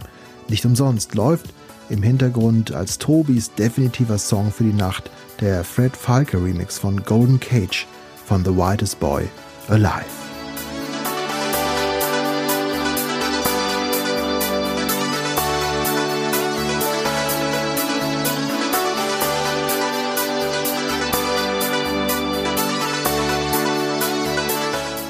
Bei der Total Confusion 2.0 im Bogen 2 ging es von 2007 bis 2011 nochmal in die Vollen für Tobias. Aber es war auch nicht immer alles erfolgreich. Ein Comeback-Versuch im Studio 672 scheiterte, ebenso wie eine Fortsetzung im Pavillon im Jugendpark, wo zum Beispiel die Reihe Rote Liebe große Erfolge feierte. Aber Tobias Ansprüche waren eben auch immer recht hoch und irgendwann war einfach Schicht und die Zeitrechnung war eine andere. Schließlich häuften sich sogar Schulden an, die Tobias mit einem endgültigen Schlusspunkt Gott sei Dank wieder wettmachen konnte. Wer zu jung sein sollte unter den Hörern, um damals bei all dem dabei gewesen zu sein, der sollte im Netz einfach mal das Video von dieser letzten Total Confusion im Stadtgarten und Studio 672 von 2014 anschauen. Das bringt diesen Vibe ziemlich genau rüber. Es ist nun schon eine ganze Stunde vergangen in dieser Folge und über Techno in Köln könnten wir vermutlich eine eigene Serie starten. Da es aber nicht nur den einen Sound of Cologne gab und gibt, haben wir noch einen Gesprächspartner, der am Anfang dieser Folge nur kurz zu Wort kam und erzählte, warum er 1985 nach Köln zog. Wir hören weiter Stefan Bohne vom A-Theater zu und wollen nicht diese eine Anekdote verpassen, wie er seinen ersten Clubbesuch in Köln erlebte. Mein erster Clubbesuch in Köln ähm, war tatsächlich das Itz. Und es war per Zufall eigentlich ein ganz seltsamer Abend, bei dem ich Leute gesucht habe, die ich nicht gefunden habe, also Bekannte von mir, die ich treffen wollte, nicht gefunden habe. Und äh, ich hörte vom Itz als Hausclub damals, Haus und, und, und auch Techno-Club. Und ich bin dahin und es war ein ungeheurer Lärm, als die Tür aufging und eine wahnsinnige Nebelattacke. Und ähm, die Tanzfläche war ja ganz weit hinten und du kamst erst durch so einen Barraum und dann nochmal durch so einen Schlauch, wo dann die Toiletten äh, in der Nähe waren und dann ganz hinten war der Dancefloor. Und es war, wir haben keine Leute gesehen. Aber es war auch alles vollgenebelt und es, ich hörte Trillerpfeife, ich hörte Chicago House. Es stampfte, es war, war, war, war irrsinnig basslastig, es war sehr minimalistisch und hörte zwischendurch immer auch mal jemanden johlen. Und dann bin ich äh, Richtung Tanzfläche. Ich habe immer noch keine Leute gesehen. Es waren wirklich keine Leute in diesem Club, bis auf Klaus Bachor hinten in der DJ-Booth, der selber mit der Trillerpfeife äh, und völlig verschwitztem T-Shirt Pfiff äh, äh, Stimmung gemacht hat und aufgelegt hat und äh, da wirklich, soweit ich mich erinnern kann, ein ziemlich äh, blitzsauberes Chicago House äh, dahin gebrettert hat. Ähm, das war eigentlich mein erster Clubbesuch in Köln. Der Fairness halber, Klaus, den wir ausgiebig in Folge 1 der Kölner Clubgeschichten kennenlernten, konnte in den 90er Jahren sowohl mit seiner Reihe Psychothrill in Bonn als auch mit Aktivitäten im Kölner 42 DP viele Erfolge verbuchen. Wie auch immer, wir hören weiter Stefan Bohne zu, der sich, wie eingangs erwähnt, nach vielem Tingeltangel zwischen London, Wien, Hannover und Tübingen 1995 für Köln als Wohnort entschied, um von hier aus als Schauspieler zu arbeiten. Ich wollte wieder zurück in eine größere Stadt und dann bot sich Köln sowohl vom Standort an, als eben auch von der Bündelung der äh, damalig sehr präsenten Musikstile, die einfach genau meine waren. Und zwar eben tatsächlich zwischen äh, äh, Punk, Hardcore, Industrial, experimenteller elektronischer Musik, Techno, äh, Minimal, House äh, äh, mit einer langen Geschichte. Dann auch, äh, ich bin äh, eine Schwester.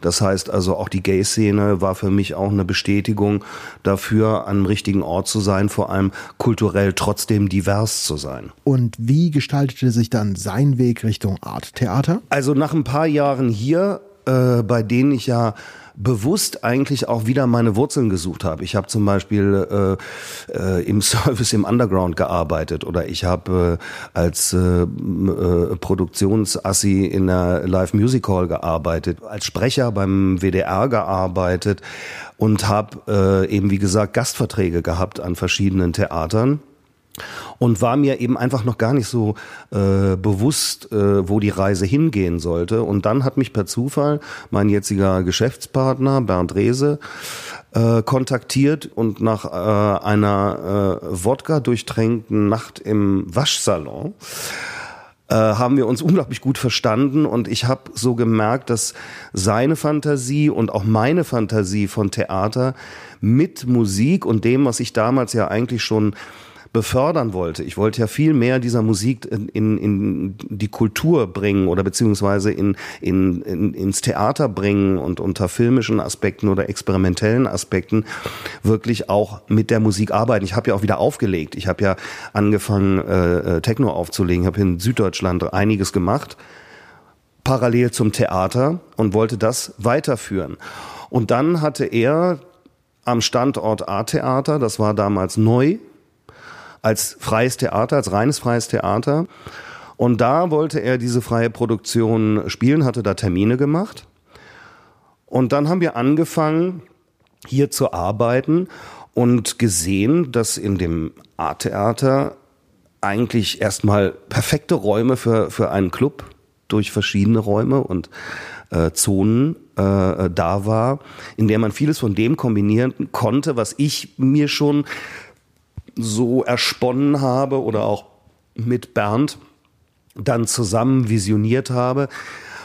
Und äh, wir wurden dann einfach mutiger und haben einfach vorgeschlagen, weil noch nicht, noch nicht so viel gelaufen ist im A-Theater, haben wir einfach irgendwie gefragt, ob wir das nicht mit einer Party kombinieren sollten oder mit einem, mit einem Clubabend kombinieren sollten, weil wir beide schon diese Idee, die ich eigentlich eingebracht habe, weiter formuliert haben und das haben wir dann gemacht, unter anderem mit Klaus Bachor, äh, der mit einer, als einer der ersten dabei war und mit den Jungs damals von Formic Records, was damals mein Plattenladen war.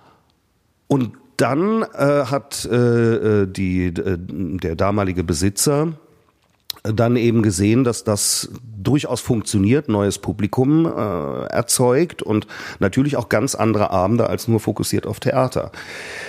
Und dann hat er uns gefragt, ob wir die Leitung übernehmen wollen vom A-Theater, die kreative Leitung, die Programmleitung. Und dann fingen wir an, für erstmal ein Jahr als Angestellte so eine Spielzeit durchzuplanen. Und dann entstand erst der Gedanke, tatsächlich, was ich eigentlich immer mal wollte, also auch schon als, als Jugendlicher immer mal als Sehnsuchtsmoment im Kopf hatte, doch einen eigenen Club über diese Kulturschiene zu betreiben oder mir vorzustellen, es betreiben zu können und damit was Neues zu schaffen. Und das war es damals in der Zeit. Es gab das Gebäude 9, und uns. Wir haben auch ganz schnell uns befreundet. Wir verstehen uns ja immer schon sehr gut mit, mit Jan und Pablo und damals noch mit Thomas Krutmann, der damals ja auch Theater gemacht hat im äh, Gebäude 9. Im September 1998 kam es schließlich zur Übernahme des A-Theaters durch Bernd und Stefan und zu einem anfänglich noch ausgewogenen Programm zwischen Theaterproduktion und Clubveranstaltung. Damals noch hauptsächlich im Techno-Bereich. Am Anfang ursprünglich war das äh, vor allem im Keller, weil wir ansonsten ja Theater hatten und haben nur bei Specials die dann aber immer mehr zunahmen, den großen Saal auch mit äh, bedient. Und das war dann zusammen mit dem mit der Bar zusammen doch relativ groß. Äh, und dann hast du da halt mal irgendwie, da kriegst du halt irgendwo im ganzen Haushalt gut mal 800 Leute unter. Ähm, Und äh, das war am Anfang äh, nicht so oft zu stemmen, wurde dann aber rasant mehr. Also erstmal war, also unser äh, Beginn war wirklich äh, unsere Legende, wenn man so will, ist tatsächlich das Basement, ist der Techno-Keller. Zu den ersten Partyreihen im A-Theater gehörten damals Frisch FM mit Mike Röttgens, der längst als Schlagerproduzent erfolgreich ist. Die waren vorher im DGB Jugendcafé am Hans-Böckler-Platz, das heute das zum Scheuen Reh ist. Der Psychothrill war teilweise im A-Theater dabei. DJ Strobocop und Riley Reinhold veranstalteten hier die Reihe Astoria, wo auch Live-Acts eine Rolle spielten. Maral Salmassi, die längst nach Berlin gegangen ist, machte ein paar Ausgaben konsequent. Der Explorer knüppelte Drum and Bass bei Double Impact. Tatort hieß die langjährige Reihe mit Miss B und Walter B38. Und auch Vinyl Vibes mit Carsten John residierte am Ehrenfeldgürtel. Später, in den Nullerjahren, änderten sich bei weiteren Partyreihen dann die Klangfarben. Was später dann dazu kam, was äh, eher atypisch für mich jetzt war oder für unsere Geschichte vom A-Theater, weil die war wirklich, wir haben fast nur Techno gemacht, äh, gerade am Anfang oder beziehungsweise äh, Drum and Bass äh, und Elektro. Das waren dann eben die äh, Mischformen, äh, wo dann Pop äh, sich zum Beispiel bei der Dreiklang mischte mit einem äh, elektronischen Floor unten im Keller oder später dann die Backstage Diaries oder wo dann äh, ähm, Aphone äh, kam mit ähm, Indie Alternative äh, äh, Pop Post-Punk Wave Kombinationen, später dann die Get Addicted, die wir ja lange Jahre im Haus hatten was dann wirklich ein reines Gitarrenthema äh, war, was eigentlich auch nur von Daniel Rade lebte, der äh, die Get Addicted äh, betrieben hat und seinem Team und eigentlich nicht unbedingt unsere ästhetische Heimat war, in der ich mich auch jetzt nicht so, äh, ich kenne mich da aus, weil ich ein Musikfanatiker bin, aber es ist nicht meine, da zum Beispiel in, äh, auch in einer Zeit, wo das noch sehr hip war mit äh, Indie Alternative Parties, es selbst zu betreiben und auszuformulieren. Aber äh, wir sind gute Kooperationspartner und äh, äh, sind sehr emotional. Bernd und ich, alle beide. Und das Haus hier auch. Und Daniel Rade äh, ähm, und wir hatten so viel Spaß schon miteinander und haben so viel auch zusammen im Endeffekt dann verwirklicht, auch an Konzerten und so drumherum. Also nicht nur die Get Addicted. Und äh, das hat dazu geführt, dass wir einfach auch gesagt haben, in dem Moment, klar, das muss auch hier rein. Weil was man in Köln nicht so gut machen kann in so einer Größe, ist zum Beispiel daraus einen rein Elektroclub zu machen. Im Sinne von vielen anderen Clubs. Und das war auch nie unsere Fantasie. Also wir hatten das mehrfach überlegt, wollen wir ein reiner Club sein? Und dann war die Konsequenz ganz klar zu sagen, wenn, dann ein elektronischer. Uns fehlt dann das Chaos. Wir brauchen beide das Chaos. Weil äh, sowohl die Musik als auch die Clubmusik, die kommt nicht ohne Chaos aus. Und die meisten reinen Techno-Clubs haben eine im Endeffekt relativ absehbare Zeit der Existenz und, und, und äh, der, der Bekanntheit und der Anziehungskraft und äh, Ausstrahlung. Und dann ist es schwer, äh, das zu verändern, zu evolutionieren, in andere Richtungen zu bringen. Das Problem hatten wir nie. Und das ist ein Vorteil. Wir konnten ganz viel ausprobieren. Wir konnten ganz viel einfach mal antesten und das war immer irgendwo unsere Lesart, allerdings auch die Möglichkeit, unsere Geschichte immer weiter fortzuschreiben.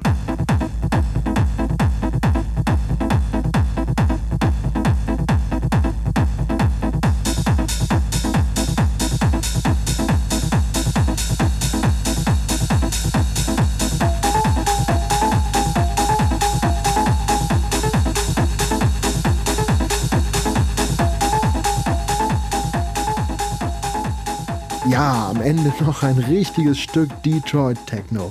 The Bells von Jeff Mills stampft uns um die Ohren, weil Stefan es als definitives Stück für die Nacht genannt hat. Vielen Dank dafür, denn nebenbei ist The Bells auch mein absolut favorisiertes Stück Techno. Wobei ich bei Jürgen Papes so weit wie noch nie vorhin auch wieder ganz schwach geworden bin. So weit wie noch nie würde heute in dieser Podcast-Folge bedeuten, gar nicht mehr aufzuhören. Aber wir müssen den Sack ja gleich zumachen, klar. Es ist ja jetzt schon ein abendfüllender Spielfilm geworden. Aber über den Sound of Cologne müssen wir noch mal kurz reden. Wie sieht Stefan Bohlen das Thema eigentlich? Ähm, der Sound of Cologne war eine ganze Zeit lang eigentlich fast ein Feindbild. für mich, weil er war in einer gewissen Form ästhetisch irgendwann ziemlich reduziert und eingefahren, wo man so dachte, das ist der Sound of Cologne und das ist der Sound der Zukunft, der keine mehr braucht. Und ab da höre ich schon auf zu denken. Also etwas, was keine Evolution mehr braucht, ist für mich eigentlich nah am Tod und nah an Stagnation. Und der Sound of Cologne jetzt zum Beispiel ist sehr viel lebendiger, als ich äh, vor ein paar Jahren noch gehofft habe, dass er werden würde. Und das liegt an der Emotionalität des jungen Publikums interessanterweise. Ich finde, jetzt gerade in den letzten Jahren äh, ist unglaublich viel Offenheit äh, wieder entstanden, auch wirklich heftigen Sound, also wirklich auch aggressiven Sound oder auch verstörenden Sound und chaotischen Sound durchaus im Techno zu mischen. Es gibt äh, Leute, die, die durchaus auf diesem auf dieser Energetik von den 90er Jahren auf einmal wieder äh, präsent sind. Es gibt äh, Leute, die schreien, die sich austoben äh, äh, auf dem auf dem Dancefloor und das sind ganz junge Leute. Und da kannst du äh, kannst du mal kurz mit du kannst, wenn es gut machst, das musst du machen. Das ist nicht unbedingt nur ein handwerkliches Mixing, sondern eigentlich mehr ein Entertainment Talent oder ein, äh, ein Faktor, wie du das auslebst. Äh, Gabba, Breakbeat, äh, äh, Straighten Techno äh, und Ambient auf einer Party zusammenballern und die Leute gehen raus und sind wirklich berührt. Und ich auch. Und das ist, äh, äh, finde ich, äh, auch ein Teil des Sound of Cologne. Weil als ich hierher gekommen bin, war der Sound of Cologne sehr offen.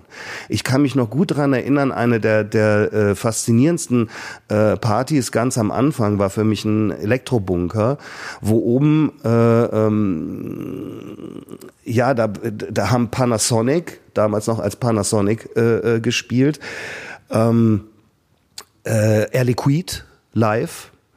Und unten im Keller Gene Ferris, Monika Kruse und Richard Barz. Und richtig heftig und richtig harten Techno gespielt. Und das war alles überhaupt kein Problem. Und alle vermischten sich und alle waren sozusagen auch aufgeschlossen und waren eigentlich eher im besten Sinne des Wortes geil darauf, sich überraschen zu lassen und Kontraste zu erleben. Und das war für mich Sound of Cologne. Diese Zeit, wo eigentlich Sound of Cologne so eine Worthülse war, die auch einen Qualitätsanspruch haben wollte oder ja auch hatte, war eigentlich eine relativ gleichförmige. Und das ist einfach nie meine Lesart gewesen, obwohl ich vieles davon einfach wirklich auch selber geliebt habe. Womit Stefan gleich drei Fragen auf einmal beantwortet hat. Nach dem Sound of Cologne, nach der Jetztzeit und die nach seiner beeindruckendsten Partyerinnerung in Köln. An Panasonic Live und die Party drumherum erinnert sich übrigens auch Riley am liebsten. Es war auch seine eigene Veranstaltung, auf die er zu Recht stolz sein kann. Und noch ein anderes Event von Riley und damals Sascha Kösch ist den Kölnern im kollektiven Best-of-Party-Gedächtnis geblieben. Da hatte auch Hans Nieswand seine Hände mit im Spiel. Eine der zentralsten, stilprägendsten und schlichtweg besten Partys die wir in Köln gemacht haben, mit der, mit der ich in Köln zu tun hatte und bei der ich auch aufgelegt habe, war eine Party in der Farina Factory. Äh, die hatten wir äh, veranstaltet gemeinsam mit äh, Cosmic Orgasm. Das war Whirlpool, äh, Whirlpool äh, zusammen mit Cosmic Orgasm. Und Cosmic Orgasm hatten damals äh, auf ihrem Floor Space Cube zu Gast, also sprich DJ Tonka und Ian Pooley äh, als die noch kein Haus gespielt haben, sondern Breakbeats. Und wir hatten auf dem Whirlpool Floor hatten wir DJ Pierre aus äh, Chicago, Schrägstrich New York zu Gast. Äh, das war eine richtig große Sache. Da sind ri richtig viele Leute gekommen und haben, äh, haben von DJ Pierre so eine richtige Lektion erteilt bekommen, wie man diese Musik spielt. Äh, und vor allem, was die meisten bis zu diesem Zeitpunkt noch nicht kannten, wie man den äh, Equalizer rockt, dass man, dass man so richtig heftig die Bässe rausdreht und, und die Leute quält mit der Abwesenheit des Basses und die, den, wie man den Bass zurückbringt und, und, und die Decke fliegt weg und die Leute schreien und toben und tanzen mit den Füßen an der Decke. Äh, das ist eine der äh, glorreichsten Partys, wo sehr viel für mich zusammenkommt, was wir, wo wir hin wollten und was wir, was wir erreichen konnten.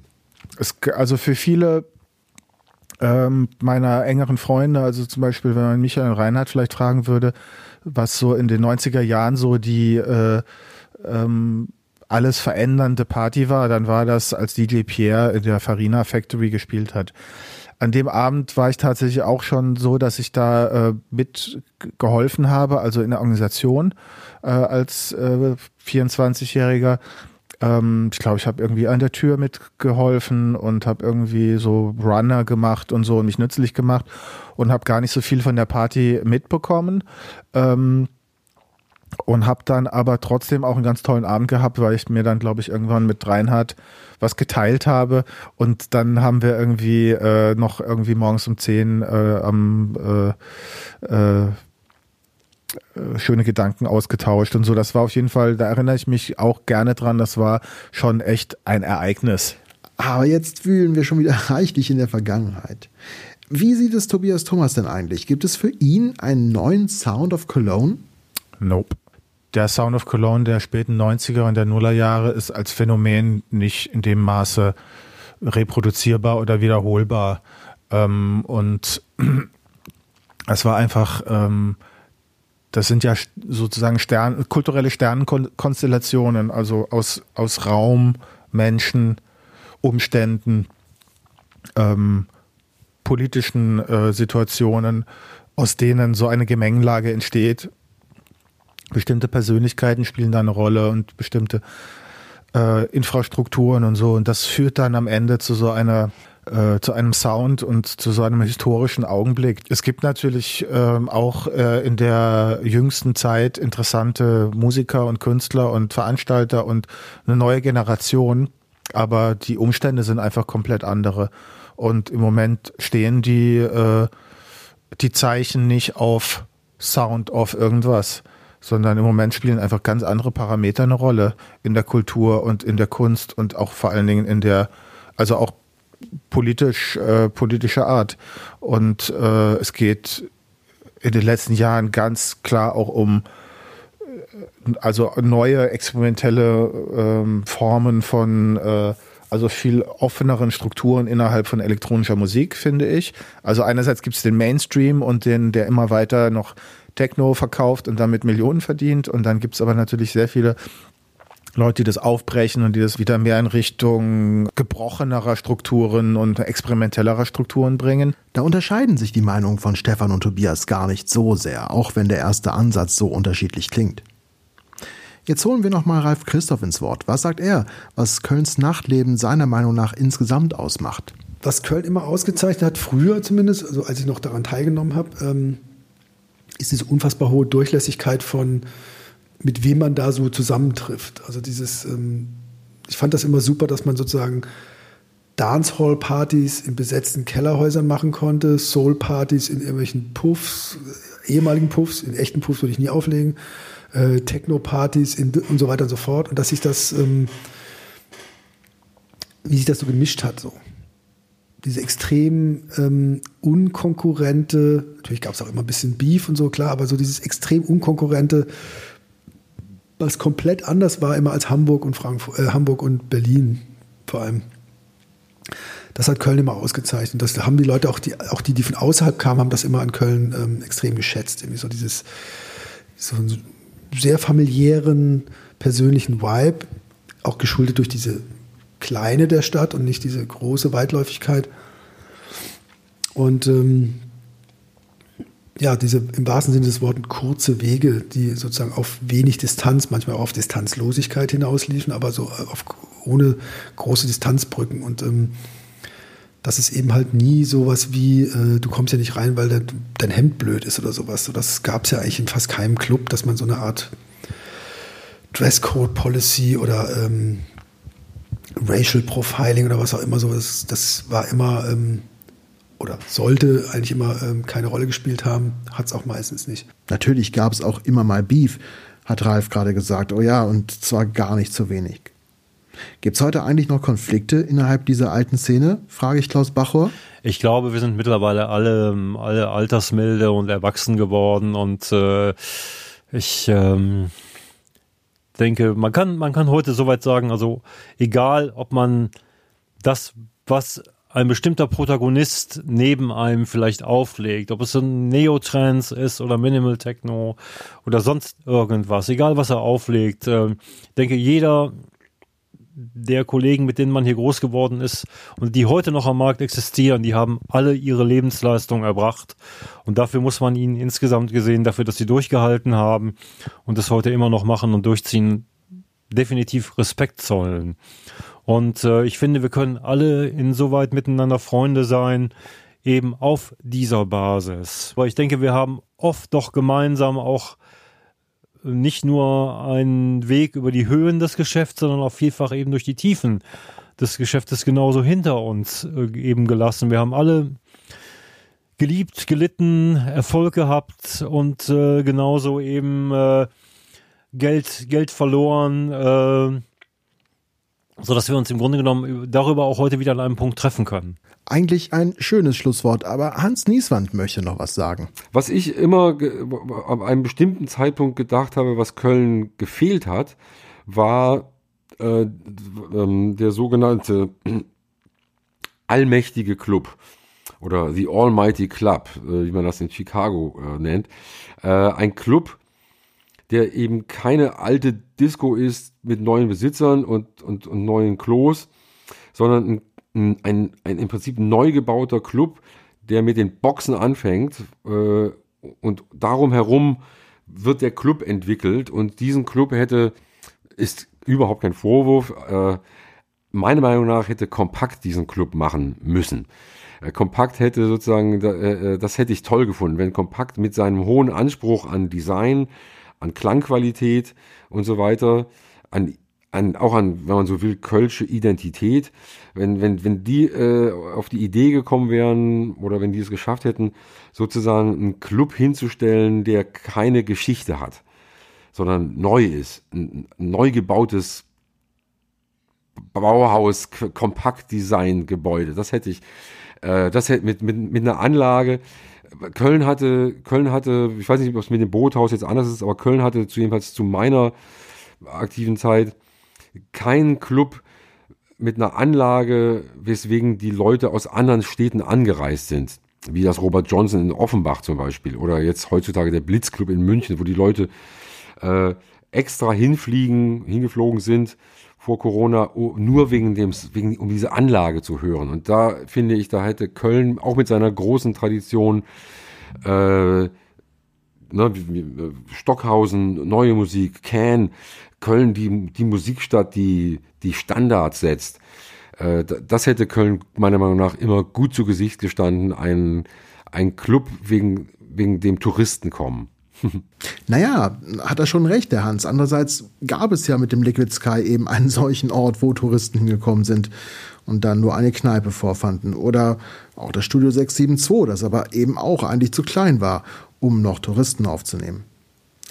Wie auch immer, am Ende dieser Folge der Kölner Clubgeschichten muss ich mich auch wieder entschuldigen bei all denen, die nicht namentlich genannt wurden. Es sind einfach viel zu viele, gerade in dieser Techno-Szene und wenn man all die Spielarten zusammenfassen würde. Aber es geht ja auch noch ein bisschen weiter mit unserer Podcast-Serie. Wenn auch erst im nächsten Jahr und wenn auch noch nicht ganz klar ist, wann und wie genau, denn die verschärfte Situation mit Corona macht ein- bis zweistündige Interviews nicht gerade zu einer zwanglosen Angelegenheit. Fest steht, auch wenn wir ganz viel zurückblicken bei den Kölner Clubgeschichten auf das, was früher einmal war. Gerade die jetzige Situation mit Corona erfordert viel Optimismus und einen Blick nach vorne. Denn es muss immer weitergehen, Musik als Träger von Ideen. Diese Kultur darf nie verloren gehen. Vielen Dank fürs Zuhören, gerade heute bei dieser Mammutfolge und danke an meine tollen Interviewpartner. Wir machen wie erwähnt zum jetzt folgenden Jahreswechsel eine kleine Pause zum Durchatmen. Fünf Folgen sind erschienen, fünf weitere Kölner Clubgeschichten sollen folgen. Aber derzeit ist unklar, wie nah ich den Interviewpartnern in den nächsten Wochen kommen darf und sollte. Weiter geht es im Januar 2021 auf jeden Fall. Und ich freue mich drauf. Kölner Clubgeschichten Ein Podcast der Kölner Clubcom mit freundlicher Unterstützung von Köln Business. Vielen Dank an 674FM für die technische Unterstützung und an alle Interviewpartner.